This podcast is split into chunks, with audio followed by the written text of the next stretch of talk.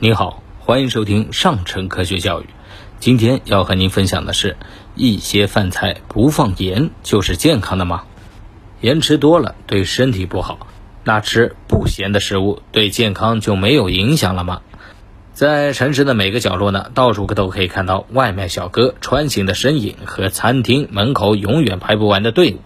随着人们生活节奏的加快，在外就餐逐渐成为我们日常生活中最为常见的就餐方式。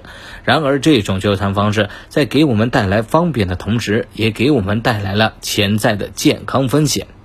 中国人普遍口味偏重，偏爱各种滋味丰富的食物。为了提味儿啊，餐厅呢特别在食物中会多油、多盐、多糖。食盐作为食物烹饪过程中主要的调味品，是用来调节食物的口味儿，而摄入过多会对人体健康产生不利的影响，如增加高血压、胃癌的风险。中国居民营养与慢性病状况报告二零一五年显示，二零一二年我国居民烹饪用盐的平均摄入量为十点五克，远远超过中国居民膳食指南推荐的每天摄入食盐量不超过六克的建议。因此呢，要降低食盐的摄入量。饮食中的盐大部分来自于烹饪和加工食品，常见的隐藏盐有酱油、咸菜、酱豆腐、味精等等。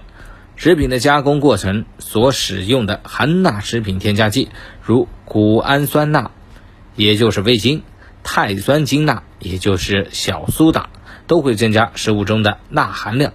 可是下班都要七点多了，不得不吃点外卖。想想要降低盐的摄入，我们要怎么样点餐呢？点餐时啊，要强调少盐少味精。第二，避免选择使用肉制品、腌制品、罐头。等作为原材料的菜品。第三，少选用带有烟熏卤字样的菜品。第四，如果可以，要求自己添加调味料。第五呢，如有需要，使用清水蘸一下烧出来的菜。第六呢，多选择新鲜的蔬菜和水果。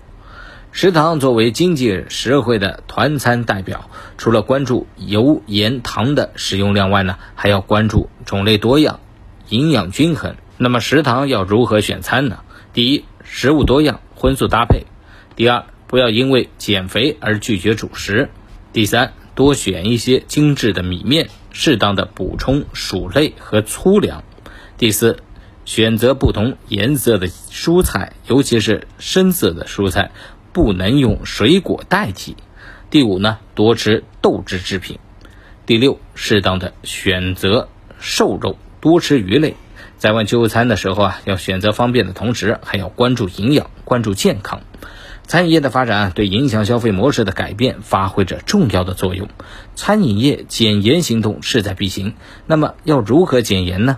第一，为餐饮行业提供培训；第二，控制食盐、酱油、豆汁、辣酱等调味料的使用量。